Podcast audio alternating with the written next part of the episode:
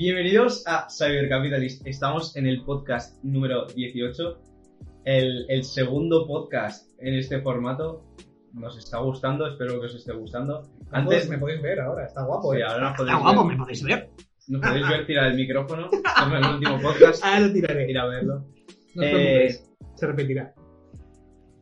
Podcast 18. Antes de empezar, nos seguís en, en Instagram, en Facebook, en Twitter, Twitter, en, Insta- En Instagram otra vez. en, YouTube. Ya que Oye, veis la globalidad, esto no ¡Para vale. copiarme! ¡Me están copiando! que- ¡No lo entendéis! No sabéis lo que pasó. Te voy a denunciar Dos veces. por monopolio, ¿no? Por monopolio. Me denuncia por monopolio de palabras. Eso es el próximo vídeo, no os preocupéis. Seguidnos para no perderlo.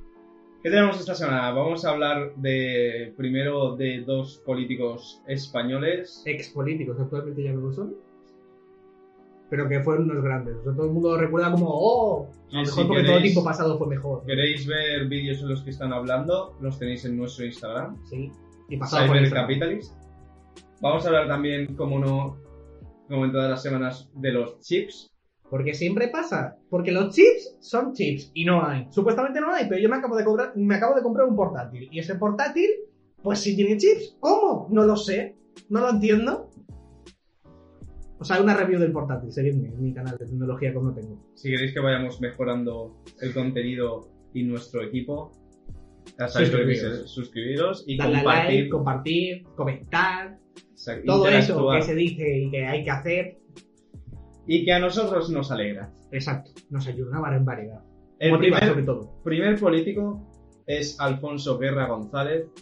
Es profesor y político español.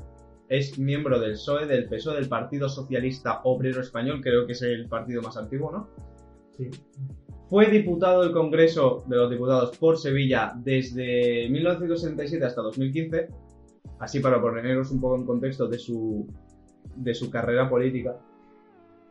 Y ejerció de vicepresidente. eh, ya sabemos que esto tiene bastante polémica. Tenemos ahora cinco vicepresidentas. Vicepresidentas. Sí, Porque parece pero el primero es que sean vicepresidentas. El primero es que sean cinco. que sean cinco y que utilice que sean vicepresidentas para excusarse y decir, no, yo soy un hombre, pero Sí. yo soy feminista. Para- Claro. cam- hacer campaña. Sí, como siempre. Bueno, pues ¿qué pasa con Alfonso Guerra? Pues la noticia que ha pasado es que el, eh, este miércoles, ya sabéis, como siempre estamos a, a viernes, a veces lo grabamos viernes, a veces sábado. Bueno, pues este miércoles eh, el ministro de Justicia, Juan Carlos Campo, ha anunciado que se va a indultar a los condenados por el, en el proceso. El procés. El procés de independencia de la, de la Cataluña. Pues Alfonso Guerra se ha quejado. Se ha quejado Normal. Sí, y ha salido a decir que es políticamente indeseable y jurídicamente no es legal. O sea que, que está aquí, se está rompiendo un poco la constitución.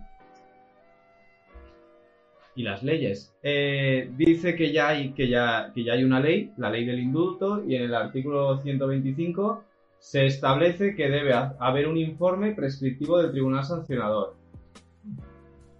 Básicamente está diciendo que no se está siguiendo la ley.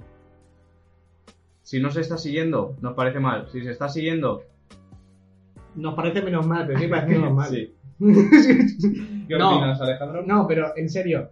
O sea, pero exactamente porque no se está siguiendo. O sea, ¿qué, ¿cuál es el problema? Que tiene que haber un. que falta, faltan informes, falta burocracia. Exacto, sí.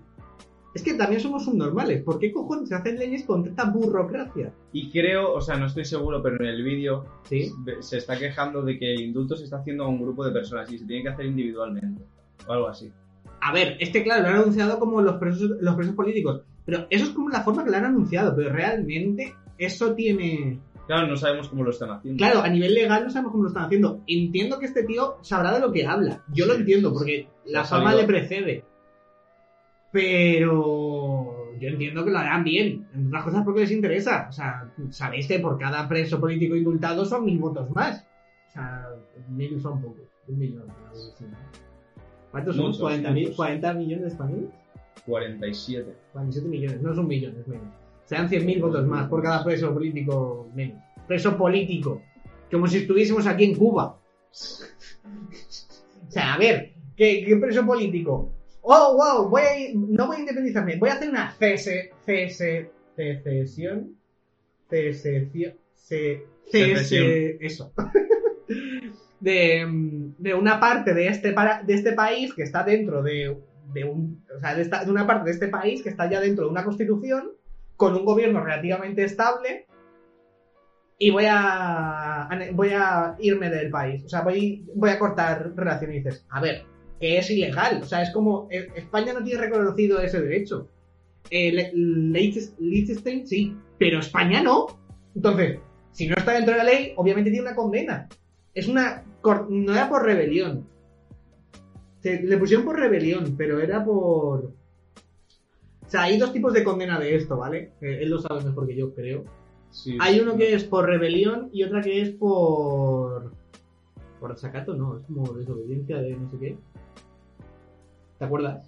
No, no sé a qué te refieres, pero... Vale, pues hay. Sí, de desobediencia no a la autoridad o algo así. No, es como que depende si eres un cargo público o si no, es depende, ¿vale? es de los Sí. políticos pagan menos, Exacto. lo de siempre, ¿vale? Según responsabilidades. Sí, eh, pues no es un. No es un mo- motín. No es un motín, es una rebelión, que es distinto. Ah, vale. Ahora algo así, no me acuerdo, ¿vale? Sí, no, sí. no me hagáis caso en el nombre, pero hacedme caso en lo que digo porque sé lo que es cada, sé lo que es cada una. Si hay algún jurista que... Exacto, que no lo diga, porque no, es que te- os prometo que no me acuerdo de la ley. Eh, una era que literalmente cogías armas y decías, buenas tardes, a partir de ahora este trozo de este país es mío y de mis colegas. No podéis entrar. ¿Por qué? Porque hay unas fronteras. ¿Vale? ¿Os acordáis eso que hacía Franco, eso que pasó en España hace tiempo que había un tío muy bajito que no paraba de gritar y pegar tiros por todas partes por España y se quedó con el poder? Pues eh, ese comienzo lo que, pretende evitar con lo de el, motín. La rebelión es más a nivel político, es decir, de, es que el pueblo nos lo sabemos y realmente lo único que hacen es hacer una especie de elecciones, como hicieron con el referéndum completamente ilegal y que pagamos Sí, todos. llevamos... Esto viene muy... Llevamos tiempo ya. Sí, o sea, esto está hablado ya en un podcast, hay vídeos sobre esto, podéis buscarlos en nuestro canal. Supuestamente está en la sección de política española. Hay una lista de reproducción con cosas de política española. Si habéis llegado al fragmento de este vídeo, que es de política española, podéis llegar hasta ahí y ver más vídeos de política española. Si os interesa, claro. Y luego salta a la política internacional. Sí. Y luego a tecnología. Y luego, Y luego a criptomonedas. Y ya nos mandáis un mensaje. Decir, si hemos visto Oye, venga, va, los haced más vídeos. Cuando, si, si alguien nos manda un mensaje diciendo, venga, va, hacer más vídeos, os prometemos que hacemos un vídeo Si hacemos un vídeo especial Para él. para esa semana. O sea, dedicado a él. Os lo prometemos. Porque para verse todos los vídeos. sí, 163. Hay un rato. El otro político del que vamos a hablar, ¿quién es? Aznar. Aznar es, el, es bastante más conocido, ¿no? Eh, Barragán es conocido, es bastante. Yo lo conocía y no soy. O sea, no soy. tiene- Una, o sea, tengo 19 años, no, no he vivido con ese hombre como político, ¿me entendéis? pues eso. Pues Aznar sí que se ha se ha quejado otra vez, como Alfonso, pero se ha quejado de la ley y de la separación de poderes. Diciendo que hay que recordar lo obvio, lo ha dicho muchas veces en, en el, en el vídeo. Lo ha recalcado bien, que También otra está vez Instagram. está en Instagram, exacto. Nos seguís y nos enviáis un, un mensaje directo y decís, eh, lo he visto. Haced otro, otro vídeo especial. Bueno, lo que pasa es que os explico quién es Aznar. Ex presidente del gobierno, ya es más importante. Eh, pues este jueves ha apelado al imperio de la ley y a la separación de poderes en medio de una polémica por los indultos otra vez. Porque estamos ya con los indultos Puede ser limitaciones. Sí. A los líderes del proceso. Vale. Pues para Aznar, la libertad es el derecho de- de todos a hacer lo que permitan las leyes. O sea, no libertad a nivel de libre hacer lo que quieras, sino libertad dentro de la ley. A ver, es que. Es que entender el concepto de libertad como es decir, soy libre, ¿qué tal si te corto la cabeza? Claro. Tiene, se puede coger con. No, no, eso no acaba bien, ¿eh? Pues básicamente ha salido a hablar diciendo que eh, está viendo un rebrote agresivo de populistas y, y nacionalistas. Buah, se ha, pasado, se ha pasado por el Congreso. Ha mirado a todos y ha dicho, joder, qué guapo. ¿Qué tal? Si lo describimos a todos con la misma palabra. Y, y ya está. Básicamente quejándose de que Pero se deja con razón. recurriendo a la, a la Constitución, que eso lo veo bien, siguiendo... Que bueno, ya se ve, se ve, a, a mí en, en mis clases de Derecho Constitucional me lo han dicho que la Constitución está, pero hay muchas cosas que no.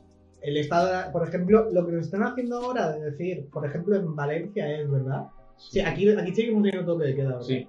Que, Vale. han- que ha recurrido a una, Lo de a que... una ley... Sí, pero que sí, o sea, es, ilegal. O sea, no puedes, tú no puedes usar, el- la única manera de instaurar un toque de queda legalmente es con una con, de- con la instalación de un, de un estado de alarma que tiene que ser decidido por el gobierno. No puede ser decidido por, una, por un gobierno autonómico. De hecho, lo- está escrito que no puede ser eh, no puede ser mm, pedido ni declarado el estado, estado de alarma por un gobierno autonómico. O sea, lo que hizo Díaz Ayuso en Madrid al principio es ilegal, teóricamente. Lo de decir, quiero el estado de alarma, eso es ilegal.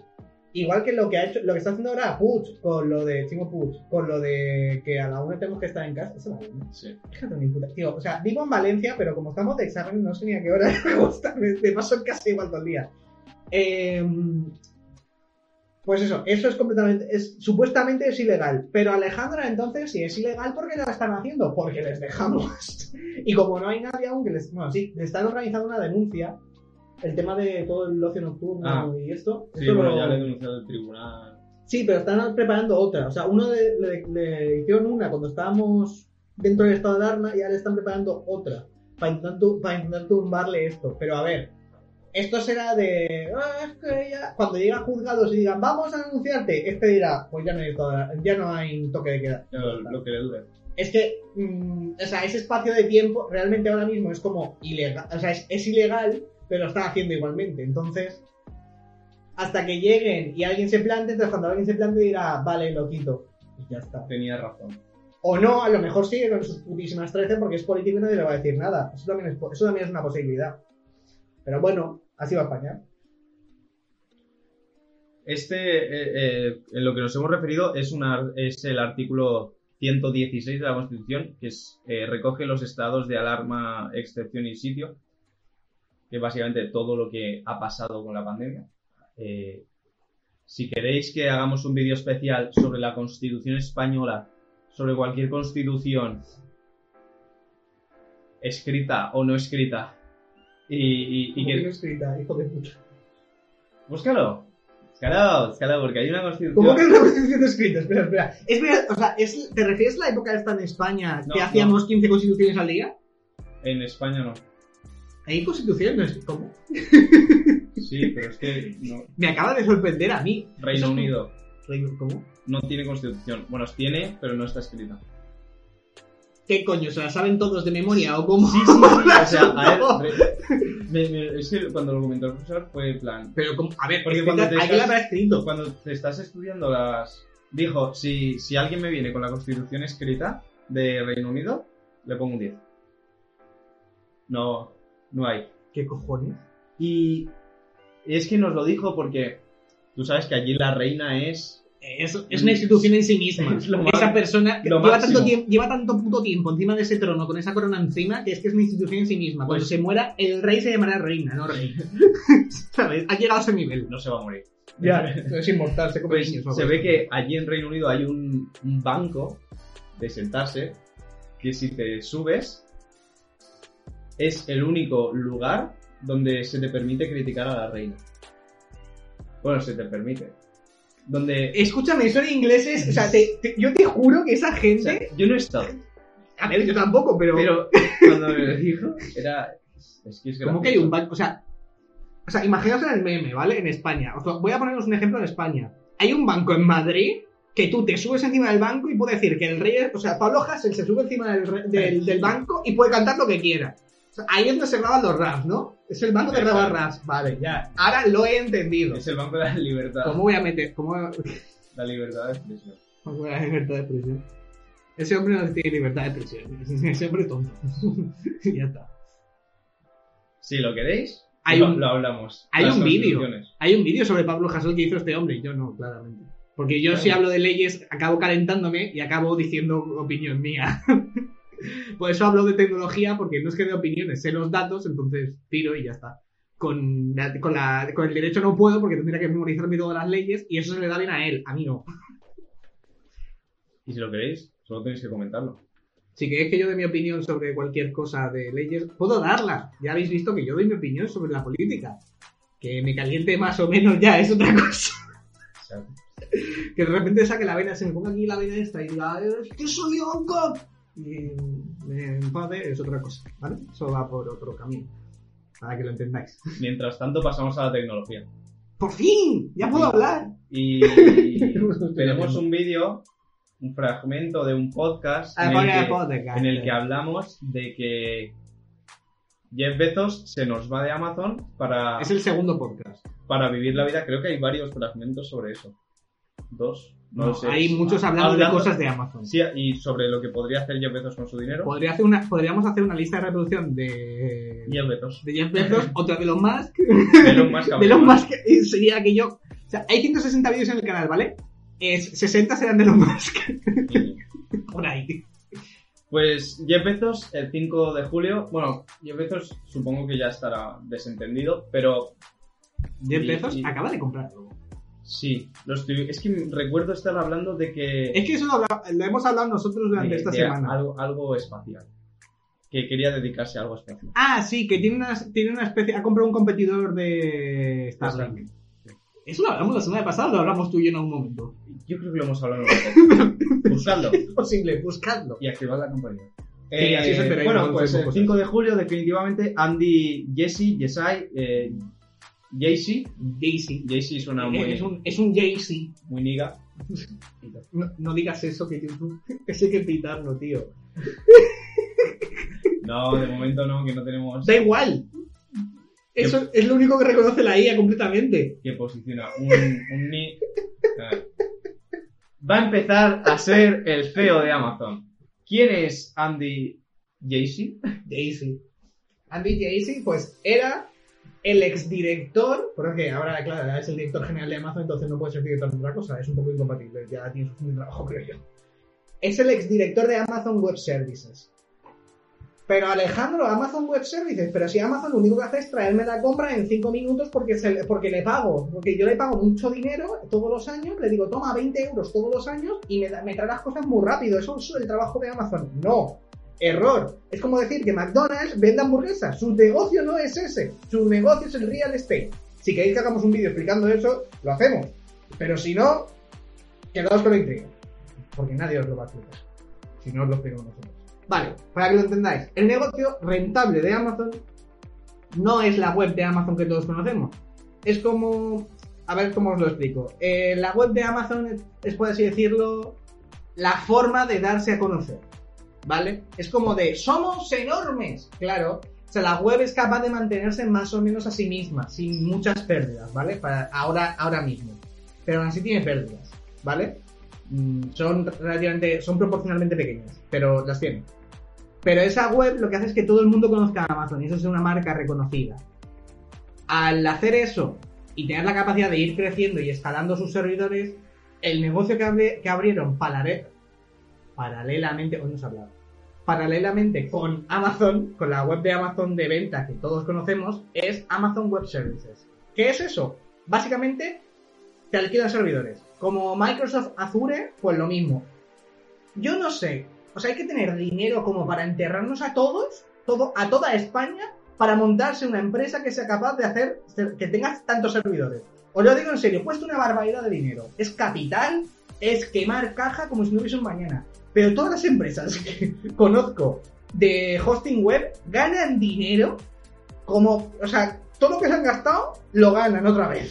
ya os lo digo. Un. Es una barbaridad. Tengo un amigo que se quería dedicar a eso, pero necesita capital, primero necesita capital para enterrarnos. Es lo que te digo. Pues básicamente ganan muchísimo dinero con esto. Y este tío es el que lo dirigía. Con lo cual, a Jeff Bezos, Jeff Bezos lo puso a posta a él. Sea, estaba. O sea, estaba man- claro, estaba mano a mano con él porque es de, tío, tú eres el gerente principal, es el gerente de la principal fuente de ingresos de esta empresa. Con lo cual, Amazon es como él y yo estábamos a la misma distancia, eh, Jeff Bezos y Jesse en las, en las reuniones, ¿vale? Para que os hagáis una idea. Pues este tío, que es el director actual de Amazon, fue el de Amazon Web Services. Con lo cual, imaginado, imaginaos la capacidad de gestión que tiene ese tío para ser el generador de dinero de Amazon. Que ya es decir. Por eso es relevante. Por eso es relevante que este tío sea el que está ahí. Sí. Porque dices, pero Amazon, Bastante. Amazon es, es que todo el mundo conoce a Amazon por la tienda web y la tienda web no genera dinero. Por eso, o sea, el e-commerce a, a esa escala y con como lo hace Amazon, que es de te traigo la cosa, la- la- el producto esta tarde. Me lo pides ahora, te lo traigo esta tarde. o mañana, o en dos días, o lo del Prime es una barbaridad. O sea, por el precio que vale, si realmente comprases lo que, lo que todo lo compras a través de Amazon, o sea, si estuviésemos en Estados Unidos, que puedes pedir prácticamente creo que hasta la compra. Sí. Hay un vídeo de una empresa en España que se está empezando a dedicar a eso. Ir a verlo. Se llama Dija. Exacto. ¿Vale? Y Amazon Fresh está empezando a instalarse en España, pero no ha empezado prácticamente. O sea, está creo que en Madrid hay- y hay un- una sucursal y ya está. Pues en, en Estados Unidos es algo muy común, ¿vale? Y la gente lo pide todo por ahí. Pues el Prime te da ventajas en todo. Eso, más el Twitch Prime, más el Amazon Prime Video, más eh, todos los, todo lo que te da acceso. mm, En Estados Unidos, que son lo mismo, aquí son 20 o 30 dólares, Precio ¿no? absurdo. Pero es que 20 o 30 dólares, dices 20 o 30 euros en España dices, es, es muy poco. Al año es muy poco. En Estados Unidos dices, si es lo que me gasto en café a la semana. ¿Pero qué me estás contando? Para que entendáis los niveles. Una mensualidad al gimnasio de medio mes. La media mensualidad del gimnasio. ¿Tanto vale el gimnasio? ¿A qué gimnasio va? No, no, no, el mío no, pero allí. No lo sé. No sé. El Gold Team debe ser aquello. Sí, eso tiene que ser otro nivel. Madre, este se pagan otros. Se pagan Bitcoin. ¿Es que pagarán en Bitcoin en Estados Unidos? Sé que en Alemania doble. hay cosas que se pueden pagar en Bitcoin. Y Hace tiempo. Hay una empresa de zapatillas. Bueno, hay empresas de zapatillas. Rax Rax. No lo sé. ¿Sí? No, Rax no. No. Rax tiene dos NFTs. Que, o sea, hay una empresa de zapatillas que se llama Rax. Si no la conocéis, podéis buscar Rax. Y si es- queréis que hagamos un vídeo. Hablando de Rax, podemos hacerlo. Seguramente puedo hacer que lo, que lo compartan. Eh, pues Rax es una. Es una empresa de, de eso, de, de zapatillas, de. No lujo, es como. Son todo ediciones limitadas. Sí, como drops. Sí, hacen, de hecho hacen drops, como si fuesen Supreme o cosas así. Sí. Pues van por ahí los, los tiros, para que lo entendáis. ¿Vale? Ya está. Hacen NFTs para las zapatillas. Exacto. Aún no han hecho, creo que no han hecho ninguno, pero está el proyecto. Sí. Vale. ¿De qué más al, al final hemos hablado un poco de los NFTs también. Pero bueno, sí, sí, vamos a hablar de algo que no nos gusta, pero es que, es que es importante saberlo. Que España, ya hablamos en el podcast anterior, que tenéis el vídeo en YouTube y en Instagram. Sí, no, en el, el anterior no A, la- estaba a lo largo de esta semana lo tendréis en Instagram. eh, que España está mal y tiene mucha deuda. Mucha de Vale, pues lo que decide España es ERTES. Que es un ERTE? Es un expediente de regulación temporal de empleo. Como que paga el Estado un poco. un poco, o sea, es por así decirlo como... Es decir, la empresa no se destina a flote con tu sueldo. Entonces el Estado paga una parte de ese sueldo. Eso es algo así. Sí, O sea, sí. que es eso, ¿verdad? Sí, Vale. Entonces paga una parte de ese sueldo y otra parte la paga el empresario. Y es como que se complementan entre los dos. Eso por la situación actual que tenemos de pandemia, el gobierno decidió implementar esa medida masivamente, básicamente. Es de, wow, vamos a hacer esto para todo el mundo.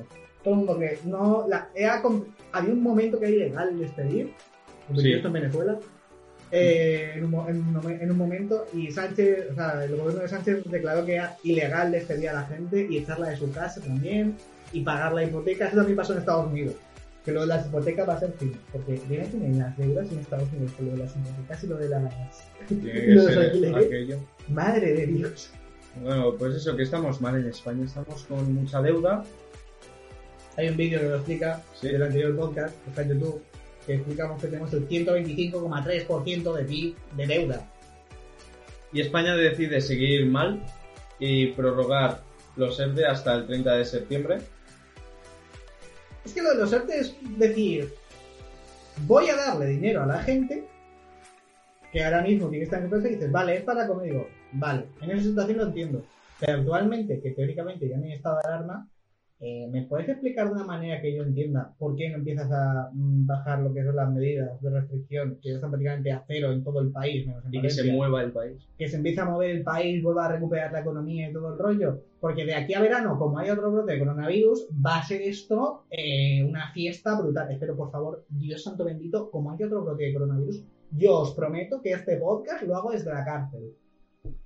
Os lo juro, os lo prometo. Él no sé, él no, él no vendrá a ver, él vendrá a verme o algo de eso y haremos el podcast así. Claro. Estamos aquí Será gracioso. en la cárcel.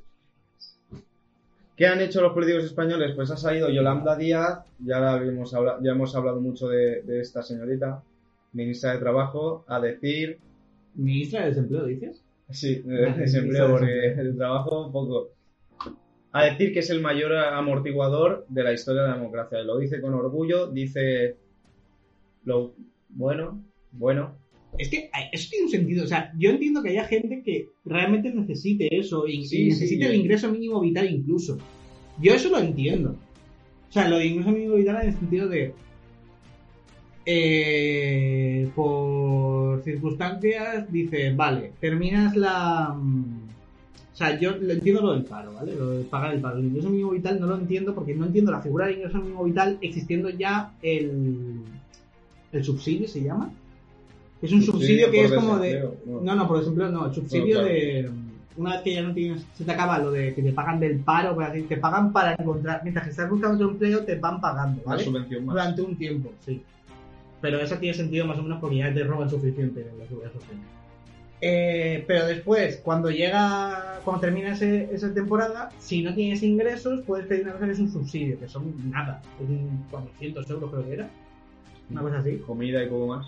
No, eh, comida, Para ti no. en mi casa eso dura poco, ¿eh? Poco, poco. El nivel de comida. Pues eso, que España mal. exacto, Bastante mal. sí, ya está. Mientras tanto, seguimos quejándonos. Bueno, quejándonos, seguimos recibiendo un poco de pinchazos por parte de Marruecos. Mientras España sigue mal, eh, decide empeorar y estar un poco en un conflicto de, momen- de momento no muy violento con Marruecos. ¿Qué ha pasado con Marruecos? Ya sabemos que desde Marruecos han llegado a, a Ceuta, España. España, porque eh, son ciudades autónomas de... España. De España. Es, es parte del territorio español. Exacto. Como las islas también. ¿no? Y está al otro lado del mini charquito que hay ahí. Del Mediterráneo. Pues... A España no le ha gustado. Y, y ha salido González Laya, ministra de Asuntos Exteriores, eh, para decir que era una falta de respeto por parte de Marruecos y que no, que no le hacía gracia. Que, que... Es que nos damos cuenta, cada vez es quejarse y quejarse, ¿eh? A ver, es que está, ¿qué, qué hace un político? Trabajos de un político. Vamos a explicar cuál es el trabajo de un político. Quejarse Así, y poner la mano. Hay uno más. ¿Cuál? Mentir. Mentir. Mentir. Mentir para que te den... O sea, mientes para que te den votos. Te quejas para que te den votos. ¿Y cuál el otro? Pones la mano para... ¿Qué era? No, es das para que te den votos también. O sea, quitas de la mano y te lo das a otro para que te den votos. Y lo de poner la mano es para poder pagar lo de que te den votos. ¿Vale? O sea, ¿os habéis dado cuenta que todo gira en torno a que te den votos? Vale, pues ese es su puto trabajo. Si tienen que mentir, matar imagino que no, sí, pero lo mentirán y tal. Pero, a ver, si tienen que mentir, aunque tuviesen que mentir a todo el país, cosa que hacen continuamente, varias veces al día, ¿no les preocupa? ¿Le da votos? Sí, perfecto, dame dos. ¿Sabes? ¿Entendéis por dónde, por dónde vamos? ¿Entendéis la explicación? Esta tía, se ha que- ¿de qué se ha quejado? De es que Marruecos, es que tienen, es que es una falta de respeto, no sé qué Hacia España. hacia España, vale, se queja. Entiendo la queja, la entiendo. Porque es de en Marruecos. ¿El rey de Marruecos era? ¿Es un rey? Mm, Tienen un rey, ¿vale? Sí, sí, es un rey. Sí, pero ha contestado la embajadora. Ya, bueno, porque, si porque el, el rey no contesta nada. Bueno. Si el rey un poco más no deja que lo visiten, ¿sabes? es que eso lo, lo explicaba, no me acuerdo, lo explicaba un periodista. Es decir, cuando iba el, el presidente del gobierno, Rajoy, cuando iba, a veces iba a ver al rey de Marruecos y aparecía, y otras veces no. Y hay veces que en vez de ir a Marruecos tenía que ir a Marrakech. O sea, estaba en Mar- en Marruecos, tenía que ir a la ciudad de Marrakech, que es otra, que no es la capital, y tenía que ir a verlo allí. Y después volver para hacer otra cosa. Y dices, ¿este tío quién coño es? O sea, es como un niño malcriado puesto en el poder de un país, ¿vale? Es como Kim Jong-un, pero encima que quiere tener relaciones diplomáticas. Imagínate si no quisieras tenerlo. Sería bastante más divertido. Tienen menos bombas. Y la otra, o sea, realmente todo esto viene de que España dejó hace 40 y... Tantos años. 40 no me acuerdo. No sé, no sé la fecha exacta, pero eh, cuando dejó de ser tan colonialista España, abandonó el Sáhara Occidental. Eso fue con, cuando murió. Sí, no, puso- cuando dejó de ser colonialista, no, cuando murió Franco. Puso ahí militares y cuando murió Franco, Ese, los militares dijeron, pues no. Y ese territorio, en vez de quedarse como un territorio autónomo, o sea, ser un país propio, Marruecos dijo, joder, qué guapo el territorio ese que acaban de dejar destrozados los españoles. ¿Qué tal esa tierra si me lo quedo. quedo? Ese fue el trabajo de los marroquíes. Coger y decir, "Vale". Poner a un niño de papá y ya está. Sí, no, el niño de papá vino solo porque es una dinastía. ¿Qué pasa con los niños? Eh, y Alejandro, ¿pero por qué? ¿Qué, ¿Quién? ¿Qué, simboliza ahora el Sáhara Occidental? El Sáhara Occidental ahora mismo está en, en guerra con Marruecos continuamente porque hay rebeliones continuas. Y hay una cosa que se llama Frente Polisario, que son la gente que queda en el Sáhara Occidental, que son del Sáhara Occidental y luchan contra los marroquíes. ¿Y sabéis dónde está el jefe de todos esos polisarios? ¿Lo sabéis? No lo sabéis, ¿verdad? Está en España. Curándose de coronavirus en Galicia. Para que os hagáis una idea, ¿vale? Pues ahí tenemos el problema. Todo esto es una suma de cosas. No solamente Sí. hay que decir, es que Marruecos ha hecho. No, Es, es, un que. conflicto dado por mucho. Sí, es de. cosas. Es que nada es por un solo factor. Es, todo lo que son relaciones internacionales son multifactoriales. Porque las relaciones internacionales son muy similares al anarquismo. Porque no hay, una, no hay algo que lo recoja a todos. Es como que tienen que funcionar Como como. grandes personas. Sí, es como si fuesen entidades, o sea, son, son enti- imaginaos que son, las entidades que son los países significasen personas, pues imaginaos que todo el mundo son eh, ciento y pico o doscientos, ¿cuántos, no sé cuántos países hay. Los países que haya número de personas, ¿vale? Lo siento. Eh, pues esas relaciones entre ellos no están regladas. Dentro de la UE, por ejemplo, sí podría considerarse que hay una sociedad entre ellos, ¿vale? Pero el resto de, el resto de países Se intentó no hacer una están. constitución europea. Hay una constitución europea. Hay ley- no, hay leyes europeas, no constituciones europeas. Sí. Tienes razón. Que España votó que sí. Eh, yo Pero estaría de acuerdo en que hubiese una constitución europea. Sí, yo creo que también.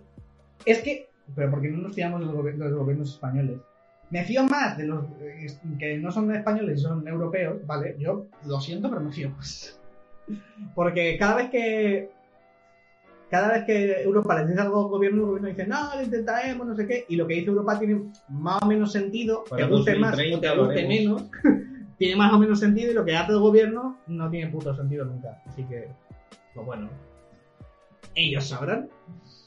Ahora, después de contaros un conflicto, vamos a pasar otra vez a tecnología porque mola más. Es más entretenido. Me lo paso mejor yo. Exacto, en cierto, en cierto modo. Y os vamos a hablar, como ya sabemos, seguimos con escasez. A ver cuándo se soluciona. Hasta mañana se ha solucionado, ya tengo el portátil. Exacto. sí. En parte. En dos semanas llega. Para Alejandro ya no hay escasez. Intel, Nvidia, Samsung, TSMC o AMD. ¿Quién lidera el sector de los chips? Os voy a hacer spoiler. El primero, ¿quién es? Intel. Para sorpresa de nadie. Intel aún sigue viviendo de rentas. ¿Vale? Es un señor mayor Intel. Intel está intentando bajar de. O sea, es como. Es que es, Es- es una es IA, un- una IA que está vieja. Es un señor divorciado que está intentando hacerse el molón. Pero el problema es que la tecnología. El problema es que la tecnología no funciona así. O sea, no tiene. No tiene edad, por así decirlo. En el sentido de puede bajar y subir de edad continuamente a esa empresa de tecnología, ¿vale? Es como si fuesen IAs que se van actualizando. Es como si hubiesen dejado de desarrollar una IA o una criptomoneda o algo, hubiesen dejado el desarrollo y hubiesen dejado abandonado, ¿sabes? Sí. Durante mucho tiempo. Eh, vale, os voy a contar cosas. Antes de, explicaros, antes de explicaros lo que, por dónde van cada uno y qué, cuánto ganan y tal, eso. De hecho, esos datos creo que os los va a decir José. ¿Por qué no me acuerdo? No, ahora los miro. Sí, los tengo apuntados. Es una broma. Eh, a ver, para que os hagáis una idea.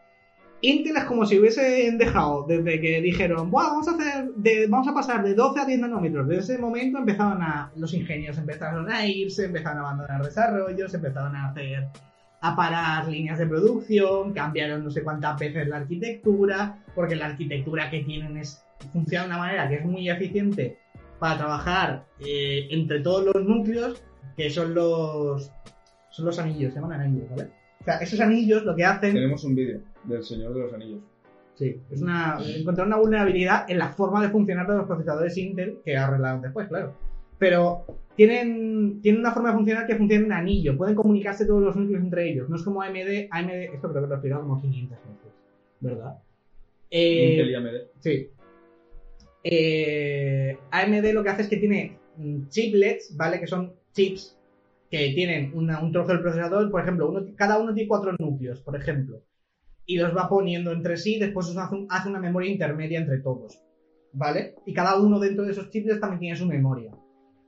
Eh, pues Intel no. ¿Vale? Intel lo que tiene es una. Toda la memoria está compartida entre todos. Y eso es un defecto a muchos niveles.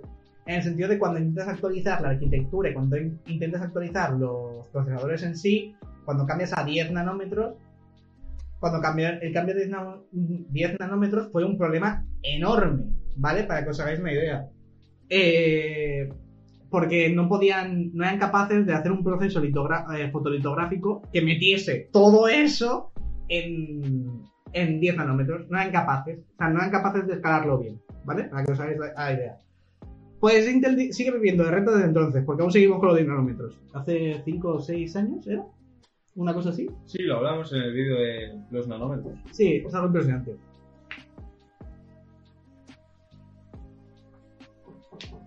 Y eso, Los datos. los datos. ¿Qué tenemos de datos? A ver, 18.076 millones de dólares facturados de Intel. sí, correcto. Tiene razón este señor. Eh, realmente, mm, Intel es la que va ganando, ¿vale? Porque factura eh, mucho, sobre todo porque el mayor segmento de lo que es la tecnología en el mundo, de, de los PCs más bien, lo que más se vende son portátiles. Se venden una barbaridad de portátiles. Muchísimos. Una exageración de portátiles. Entonces, Intel gana. De momento va ganando la cantidad de portátiles que se venden con sus chips. De momento. Porque también los, los portátiles son como lo que va dirigido más al público general, ¿no? Sí, Es por eso, lo que todo el mundo quiere al final. Sí, después vas a buscar portátiles con chips AMD y te cuesta encontrarlos en tres o cuatro semanas cuando ya tienes el dinero para comprar, pero es cosa que no pasa, ¿vale? Eh, vale, detrás de Intel, a nivel tanto de producción como de facturación, Tenemos Sí. a Samsung. tenemos a Samsung, que está produciendo por encima de sus posibilidades. Sí. Samsung hace los procesadores Exynos y aparte también tiene sus propias condiciones. ¿Vale? O sea, realmente los tres primeros tienen, los cuatro primeros tienen sus propias condiciones. Que son Samsung ha Intel, crecido un, Samsung, un 15%.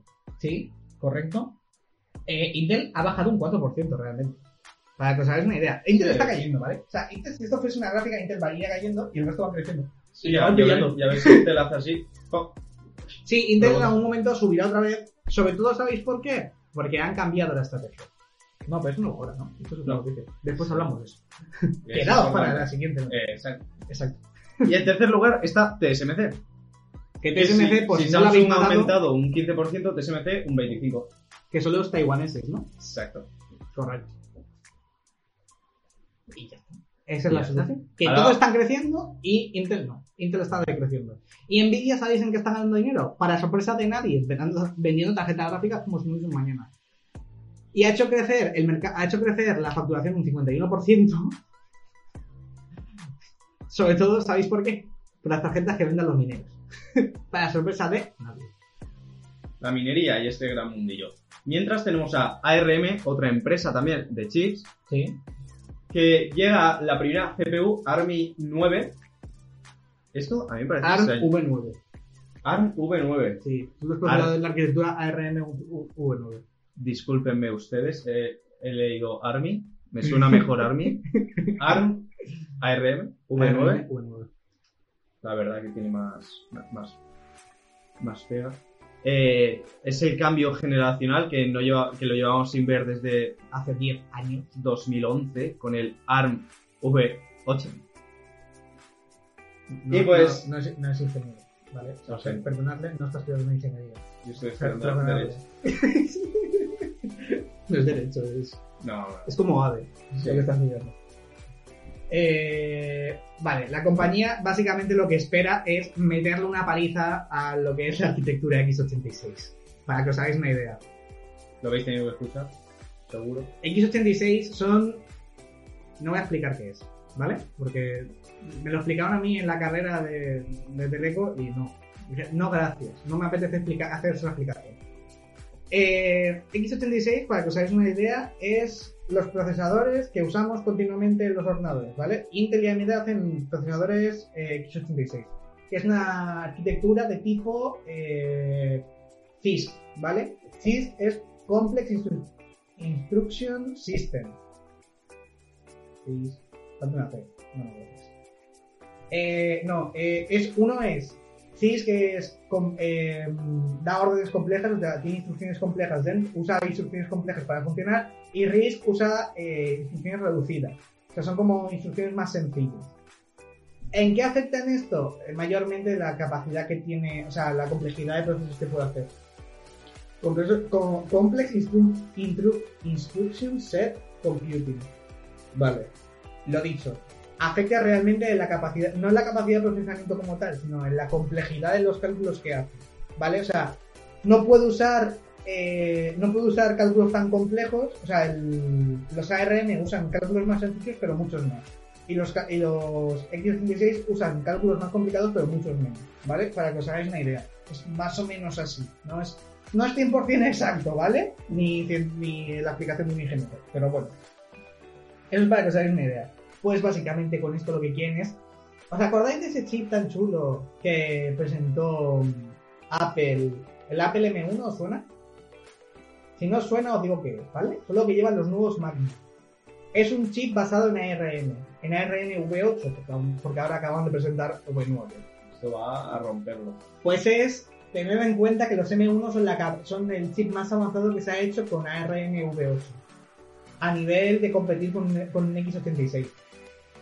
Imaginad la capacidad que va a tener el ARM V9. El, X- el- si, no me, equi- si no me equivoco, el M1 era capaz de pegarse con un i5 y a nivel gráfico era capaz de pegarse con una 1050.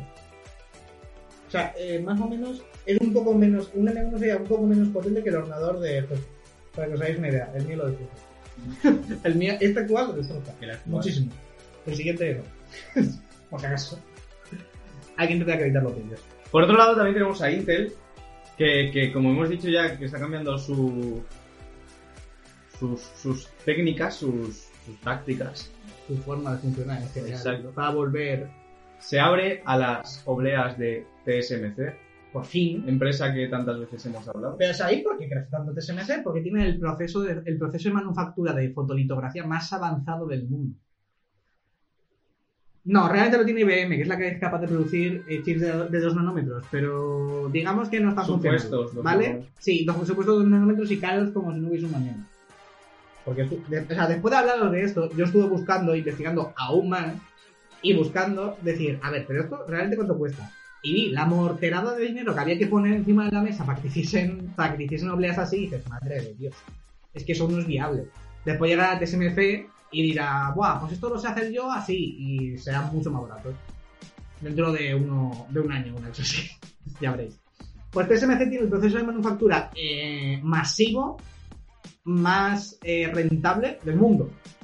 Por eso, por eso aumenta tanto de mm, su rentabilidad cada año. Es brutal. Y cada, incluso cada trimestre lo puedes ver. Es decir, ¿cuánto, cuánto aumenta en un trimestre la rentabilidad de TSMC? Es una barbaridad. Pues Intel, por fin dice, vale, mis condiciones están un poco, digamos que atrasadas, ¿vale? Digamos que llevo 10 años haciendo lo mismo- la misma tecnología de procesadores porque no me da para más. Y le cede, el, le cede el puesto, no, o sea, dice a TSMC, oye, ¿me hacéis cosas de estas? ¿Me podéis hacer cosas de estas? Que es tanto guapas y no se hace, porque no se me da bien. Y lo hace. Y lo hacen. Entonces, eh, digamos que Intel podrá pasar casi hasta los 5 nanómetros, así, de una, ¿sabéis? ¿Sabéis? O sea, es una cosa impresionante. Pero aparte de esto, realmente, esto es un cambio relevante a nivel de tecnología, a nivel de desarrollo, porque no es que se hayan rendido, pero dicen, vamos a delegar un poco porque no somos capaces nosotros de hacer aquí los chips que necesitamos. Pero realmente lo interesante es que vuelven a su forma original. Intel quiere recuperar TikTok. Pero Alejandro, TikTok es una red social. No. En Intel no. En Intel, TikTok es la forma de funcionar. Es la forma de funcionar a nivel de qué? Es su manera de. Es por así decirlo, sus términos de cuánto, cada cuánto tiempo tienen que actualizar las arquitecturas. Eh, actualmente iban actualizando las arquitecturas sin, actualizar los nanómetros eh, casi 10 años. Pues actualmente, o sea, en la próxima, mm, con, con lo que es TikTok, lo que tienen que hacer es, cada vez que aumentan la, cada vez que bajan los nanómetros, tienen que, cambiar la, arquitectura. ¿Vale? Para que os hagáis una idea. ¿Eso qué significa? Que Intel ya no va a tener la misma arquitectura que siempre ha tenido y cada vez va a depurarla más y más y más y más y más y más y más y ser más dependiente aún de la calidad del silicio. No.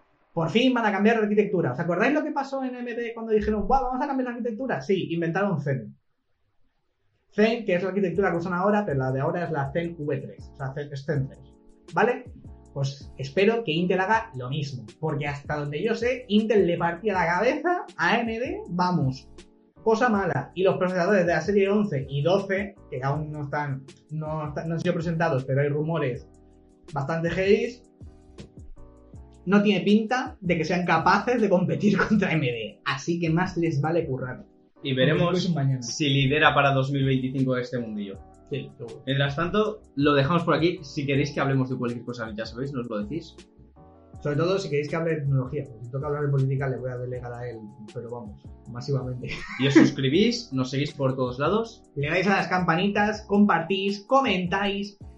Y cualquier duda o comentario que tengáis al respecto lo podéis dejar en este vídeo, en los fragmentos, por Instagram, Todos lados. por Twitter si queréis, donde queráis. Así que esto ha sido todo por esta semana. Adios. Adios.